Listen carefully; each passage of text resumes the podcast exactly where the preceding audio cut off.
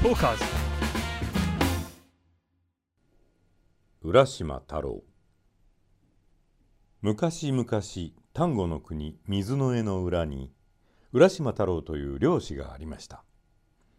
浦島太郎は毎日釣り竿を担いでは海へ出かけて鯛やカツオなどのお魚を釣ってお父さんお母さんを養っていました。ある日浦島はいつもの通り海へ出て一日お魚を釣って帰ってきました。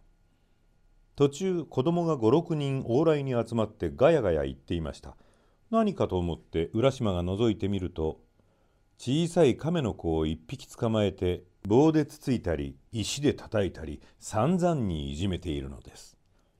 浦島は見かねて「まあそんなかわいそうなことをするものではない。いい子だから」と止めましたが子供たちは聞き入れようともしないで「なんだいなんだい構うもんかい」と言いながらまた亀の子を仰向けにひっくり返して足で蹴ったり砂の中にうずめたりしました。浦島はますますかわいそうに思って「あじゃあおじさんがお足をあげるからその亀の子を売っておくれ」と言いますと子供たちは「うんうんお足をくれるならやってもいい」と言って手を出しました。そこで浦島はお足をやって亀の子をもらい受けました。子供たちは「おじさんありがとう。また買っておくれよ」とワイワイ言いながら言ってしまいました。その後で浦島は小裏からそっと出した亀の首を優しく撫でてやって「やれやれ危ないところだった。さあもうお帰りお帰り」と言ってわざわざ亀を海端まで持って行って離してやりました。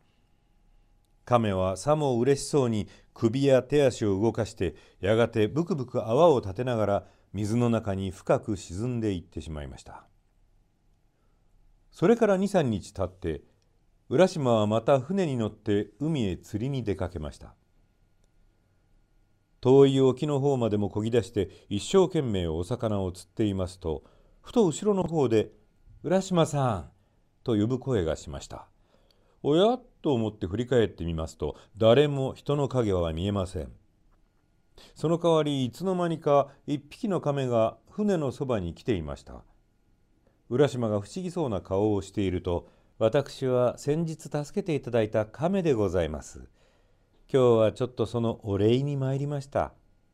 亀がこう言ったので浦島はびっくりしました。もうそうかい。わざわざ礼なんぞ言いに来るには及ばないのに。でも本当にありがとうございました。時に浦島さん、あなたは竜宮をご覧になったことがありますか？いや、話には聞いているが、まだ見たことはないよ。ではほんのお礼のお印に私が竜宮を見せてあげたいと思いますがいかがでしょう？へえそれは面白いね。ぜひ行ってみたいがそれは何でも海の底にあるということではないか。どうして行くつもりだね？私にはとてもそこまで泳いではいけないよ。何？わけはございません。私の背中にお乗りください。亀はこう言って背中を出しました浦島は半分気味悪く思いながら言われるままに亀の背中に乗りました亀はすぐに白い波を切ってずんずん泳いでいきましたザーザーいう波の音がだんだん遠くなって青い青い海の底へただもう夢のように運ばれていきますと。ふとそこらがカーッと明るくなって白玉のようにきれいな砂の道が続いて向こうに立派な門が見えました。その奥にキラキラ光って目のくらむような金銀のイラカが高くそびえていました。さあ竜宮へ参りました。亀はこう言って浦島を背中から下ろして「しばらくお待ちください」と言ったまま門の中へ入っていきました。間もなく亀はまた出てきて「さあこちらへ」と浦島を御殿の中へ案内しました。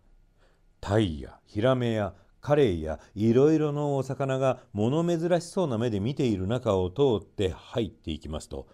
乙姫様が大勢の腰元を連れてお迎えに出てきました。やがて乙姫様について浦島はずんずん奥へ通っていきました。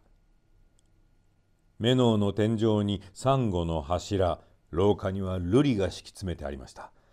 こわごわその上を歩いていきますとどこからともなくいい匂いがして楽しい楽の音が聞こえてきました。やがて水晶の壁にいろいろの宝石を散りばめた大広間に通りますと「浦島さんようこそおいでくださいました」「先日は亀の命をお助けくださいまして誠にありがとうございます」何にもおもてなしはございませんがどうぞゆっくりお遊びくださいまし」と乙姫様は言って丁寧にお辞儀をしました。やがて鯛を頭にカツオだのフグだのエビだのタコだの大小いろいろのお魚が珍しいごちそうを山と運んできてにぎやかなお酒盛りが始まりました。きれいな腰元たちは歌を歌ったり踊りを踊ったりしました。浦島はただもう夢の中で夢を見ているようでした。ごちそうが済むと浦島はまた乙姫様の案内で御殿の中を残らず見せてもらいました。どのお部屋も珍しい宝石で飾り立ててありますからその美しさはとても口や言葉では言えないくらいでした。一通り見てしまうと乙姫様は「今度は四季の景色をお目にかけましょう」と言ってまず東の塔をお分けになりました。そこは春の景色で一面ぼーっとかすんだ中に桜の花が美しい絵のように咲き乱れていました。青々とした柳の枝が風になびいてその中で小鳥が鳴いたり蝶々がまったりしていました。次に南の塔をお分けになりました。そこは夏の景色で垣根には白い卯の花が咲いてお庭の木の青葉の中ではセミや日暮が鳴いていました。お池には赤と白の蓮の花が咲いてその葉の上には水晶の玉のような露がたまっていました。お池の縁にはきれいなさざ波が立っておしどりや鴨が浮かんでいました。次に西の塔をお分けになりました。そこは秋の景色で花壇の中には木菊白菊が咲き乱れてぷんといい香りを立てました。向こうを見るとカッと燃え立つようなもみじの林の奥に白い霧が立ち込めていて鹿の鳴く声が悲しく聞こえました一番おしまいに北の塔をお分けになりましたそこは冬の景色で野には散り残った枯葉の上に霜がキラキラ光っていました山から谷にかけて雪が真っ白に降り渦んだ中から芝を焚く煙が細々と上がっていました浦島は何を見ても驚き呆れて目ばかり見張っていました。そのうちだんだんぼーっとしてきてお酒に酔った人のようになって何もかも忘れてしまいました。毎日面白い珍しいことがそれからそれと続いてあまり竜宮が楽しいのでなんということも思わずにうかうか遊んで暮らすうち3年の月日が経ちました。3年目の春になった時浦島は時々久しく忘れていたふるさとの夢を見るようになりました。春の日のポカポカ当たっている水の絵の浜辺で漁師たちが元気よく船歌を歌いながら網を引いたり船を漕いだりしているところをまざまざと夢に見るようになりました。浦島は今更のようにお父さんやお母さんは今頃どうしておいでになるだろう。とこう思い出すともういても立ってもいられなくなるような気がしました。何でも早く家へ帰りたいとばかり思うようになりました。ですからもうこの頃では歌を聴いても踊りを見ても面白くない顔をして塞ぎ込んでばかりいました。その様子を見ると乙姫様は心配して「浦島さんご気分でもお悪いのですか?」とお聞きになりました。浦島はもじもじしながら「いいえそうではありません実は家へ帰りたくなったものですから」と言いますと乙姫様は急に大層がっかりした様子をなさいました。まあそれは残念でございますこと。でもあなたのお顔を拝見いたしますとこの上を引き止め申しましても無駄のように思われます。では致し方ございません。行ってらっしゃいまし。こう悲しそうに言って乙姫様は奥からきれいな宝石で飾った箱を持っておいでになってこれは玉手箱といって中には人間の一番大事な宝が込めてございます。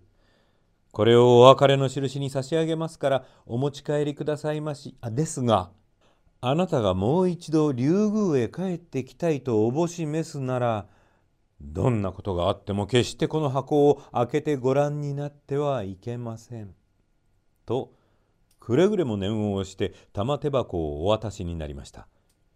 浦島は「ええええ決して開けません」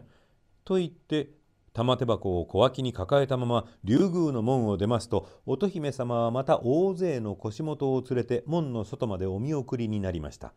もうそこには霊の亀が来て待っていました。浦島は嬉しいのと悲しいのとで胸がいっぱいになっていました。そして亀の背中に乗りますと亀はすぐ波を切って上がっていって間もなく元の浜辺に着きました。では浦島さんご機嫌よろしゅう。と亀は言ってまた水の中に潜っていきました。浦島はしばらく亀の行方を見送っていました。浦島は海端に立ったまましばらくそこらを見回しました。春の日がポカポカ当たっていて一面にかすんだ海の上にどこからともなくにぎやかな船歌が聞こえてきました。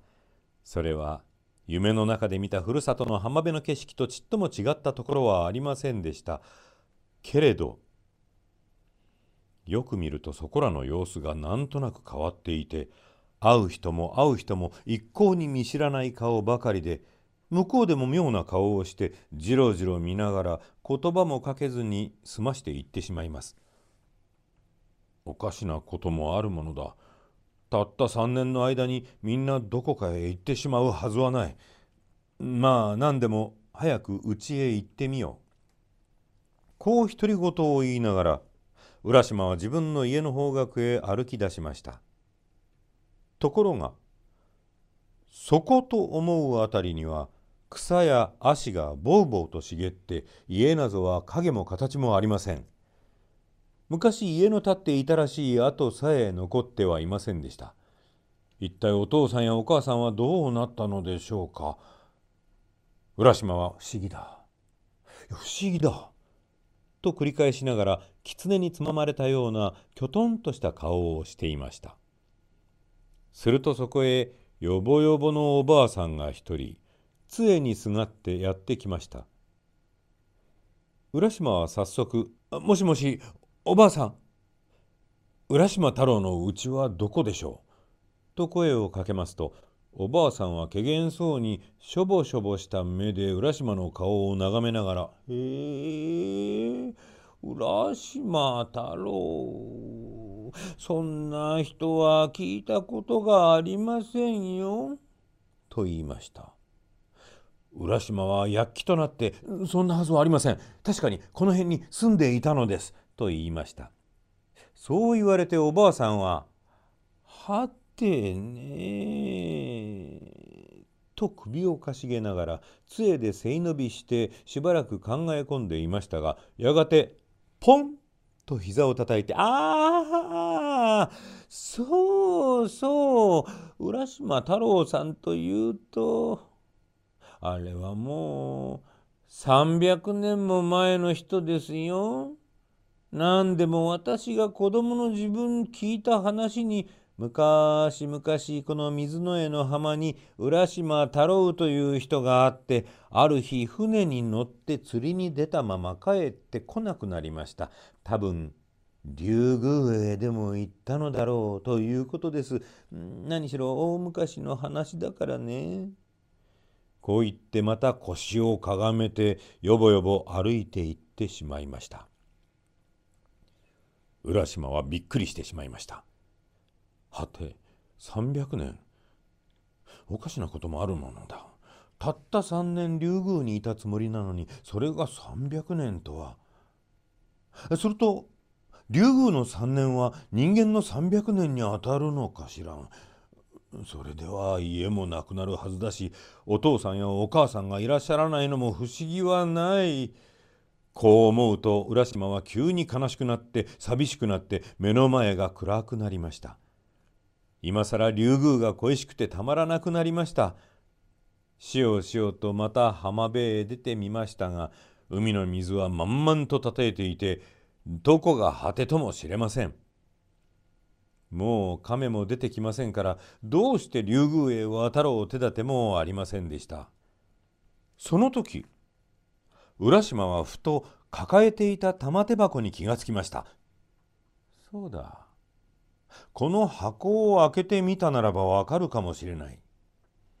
こう思うと嬉しくなって浦島はうっかり乙姫様に言われたことは忘れて箱の蓋を取りました。